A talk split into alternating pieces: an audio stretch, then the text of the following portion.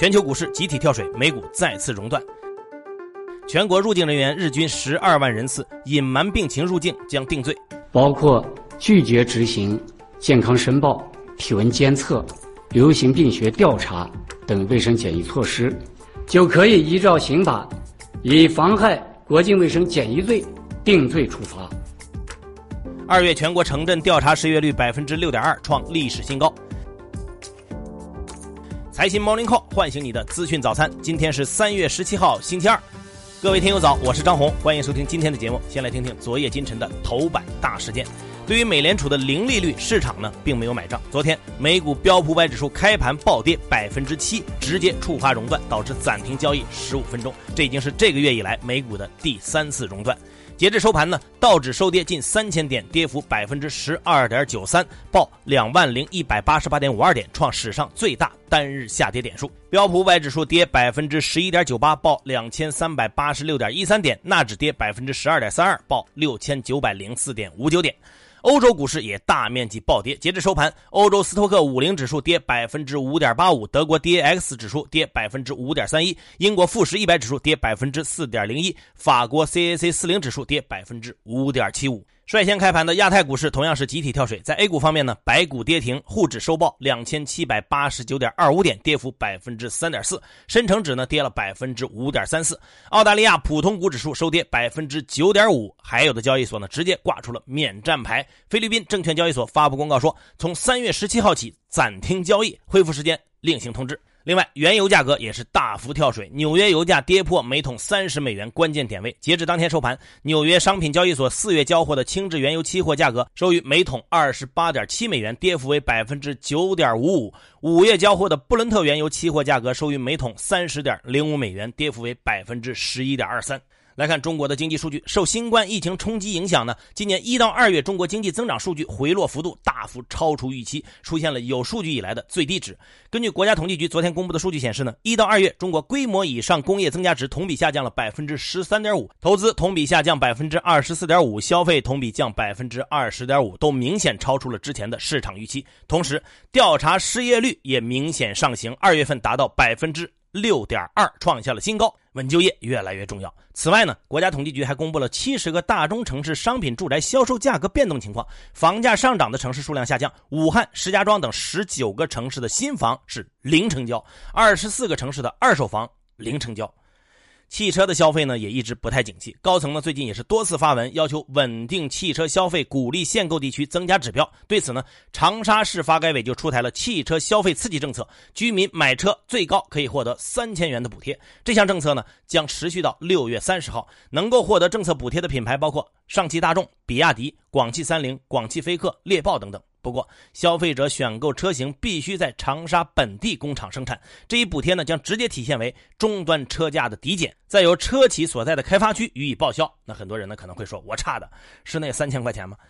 另外，在限购政策方面呢，目前各地的放开还不明显，北京、上海、杭州、天津这四个限购城市仍然没有放松。北京市交通委呢只是在一月份的时候表示过，北京摇号措施将关注无车家庭和家庭成员较多的家庭，让指标配置更加精准。再来看看疫情的相关消息，湖北保卫战即将告一段落。昨天，中央应对新冠肺炎疫情工作领导小组指出，各地要制定方案，组织滞留在湖北、在武汉的外地人员以及滞留在外的湖北籍人员返乡，组织援鄂医务人员分批撤离。另外呢，越来越多的省份开始对复学事宜做出安排。昨天，贵州、新疆的初三、高三等毕业班开始复课，云南也确定在三月二十三号初三、高三开学。而随着海外疫情持续扩散呢，境外的输入病例日渐增多。昨天，国家移民管理局边境检查管理司司长刘海涛介绍说，从三月十一号以来呢，全国陆海空口岸的入境人员日均十二万人次，其中呢，乘坐国际航班入境的人员呢，日均两万人次，外国人占比是一成左右。那么，对于疫情严重地区的归国返乡人员，如何在运输保障方面进行管理呢？交通运输部负责人介绍说，将指导各地建立应急疏运保障车队，做到车等人不能让人等车，避免出现乘客滞留扎堆的现象。采取点对点一站式的运输方式，将入境人员从入境口岸直接运送到目的地城市，做到运输环节的闭环管理。那为了做好境外输入人员疫情防控工作呢，从昨天起，北京小汤山医院已经启用了，将主要负责对北京海关检疫后的有风险人员进行进一步的医学筛查。北京市从市属医院选派的数百名医护人员也已经全部到位。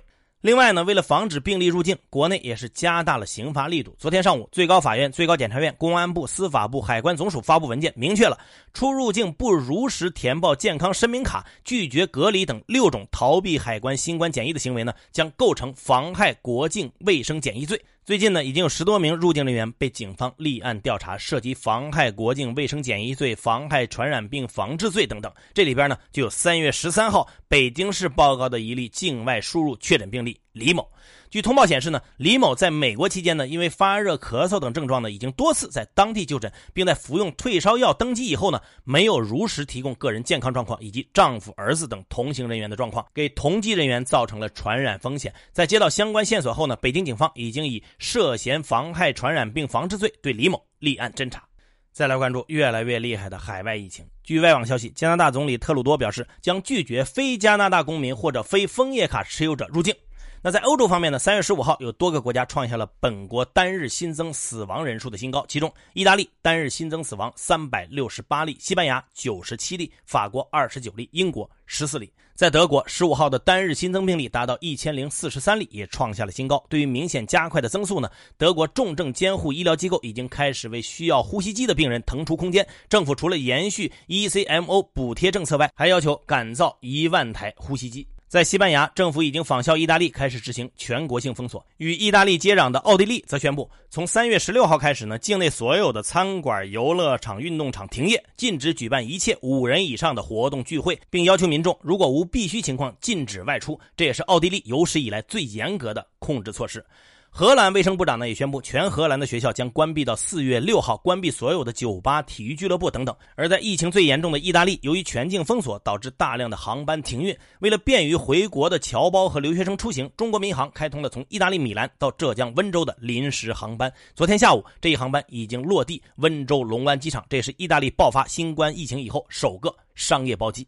新冠病毒在亚太地区的疫情呢，也出现了抬头之势。在三月十四号，印尼交通部长确诊感染新冠病毒后，总统佐科宣布自己将接受新冠病毒检测。而马来西亚首都吉隆坡附近的一所清真寺，一场万人大型宗教集会发生了集群感染，疫情已经波及新加坡、文莱等多个邻国。目前，包括雅加达在内的多个省市已经宣布，从本周开始学校停课，部分公司要求员工远程办公。拉美地区的新冠肺炎确诊病例也在继续增加。十五号呢，累计确诊病例总数超过六百例。多个国家呢出台了更严厉的措施，加强疫情防控。厄瓜多尔总统十五号宣布，从十七号起，全国限制人员和车辆出行。除了出售生活必需品、药品等店铺以外呢，超过三十人规模的商业场所将停止营业。秘鲁总统当天宣布，全国进入为期十五天的紧急状态，在此期间全面关闭边境，并暂停国际海陆空客运。哥伦比亚政府呢宣布，从十六号起禁止所有无本国居留许可的外籍人员入境。本国公民和持有居留许可的外籍公民在入境后必须接受十四天的强制隔离。委内瑞拉总统也表示，从十六号起对首都加拉加斯和全国六个州实施隔离，封锁进出隔离区域的所有道路，隔离区停学停工。阿根廷也决定暂停关闭边境十五天，除阿根廷人和拥有居留权的外国人外，其他人一律不得入境，出境不设限制，并宣布学校停课十五天。最后来关注京东再上市，继阿里之后呢，京东也将在港交所谋求二次上市。我们财新记者了解到，京东集团目前选定的主承销商包括花旗、瑞银和中信里昂。据相关人士透露呢，由于最近的市场环境波动较大，京东在港二次上市的发行规模尚未确定。从财报上来看呢，京东目前的现金流较为宽松，去年第四季度的年化自有现金流约为一百九十四点五三亿，已经连续四个季度是正的。去年全年营收五千七百六十九亿，同比增长百分之二十四点九。随着美股的暴跌呢，市值比前几天呢略有下降，目前大约约是五百一十二亿。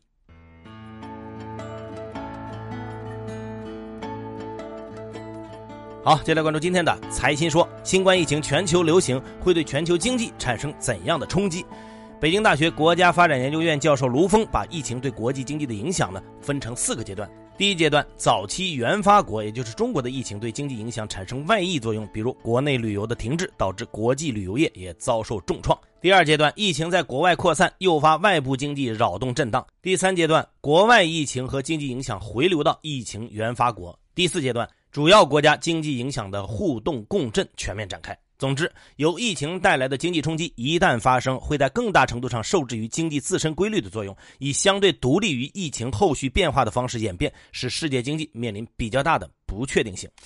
如何看待国内入境隔离的部分严厉措施？携程集团执行董事长梁建章认为，中国必须要警惕和世界脱钩的风险，在加强入境隔离的问题上，和国内隔离政策的考虑一样，不惜一切代价追求零风险，盲目追求零输入案例，不是科学的目标。一旦措施的威力被无限度放大，就有可能导致中国实际上关闭国门，切断和其他国家地区之间的商品交流、信息交流、资金交流和人员交流。中国承担不起这种因自我封闭而导致经济崩盘的风险。这也许会比疫情影响到更多的家庭。所以，尽管疫情目前在全世界范围内存在着愈演愈烈的危险趋势，但我们仍然需要对不同地区的风险等级做出评判，并且在评判基础上采取有针对性的措施。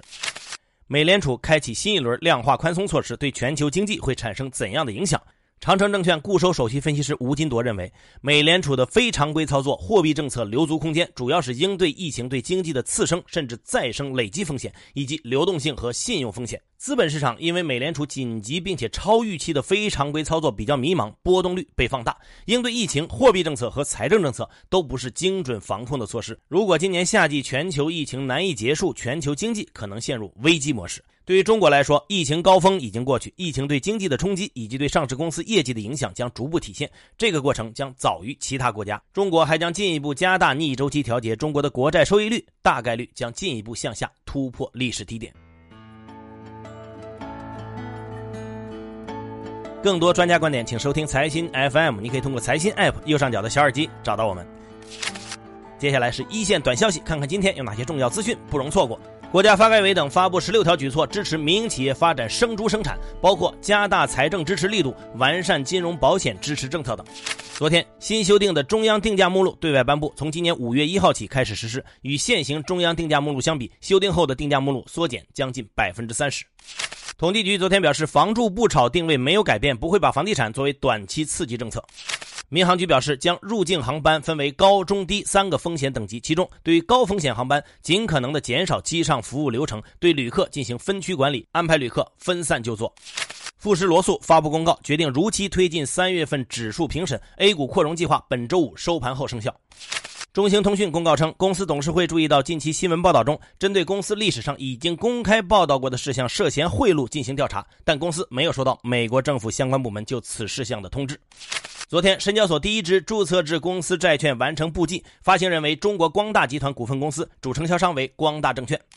力帆股份发布公告称，由于流动性紧张，公司发行的5.3亿债券到期没能偿付本息，正式违约。公司此前预计2019年大幅亏损49.81亿。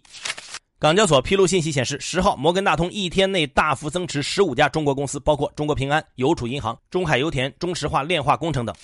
昨天，沙特阿拉伯国家石油公司发布财报，二零一九年沙特阿美净利润为八百八十二亿美元，同比下降百分之二十点六，并下调了今年的资本开支。好，以上消息来自于我们财新网，还有新华社。各位安心上班，好好挣钱。明天财新 Morning Call 依然准时上线，唤醒你的资讯早餐。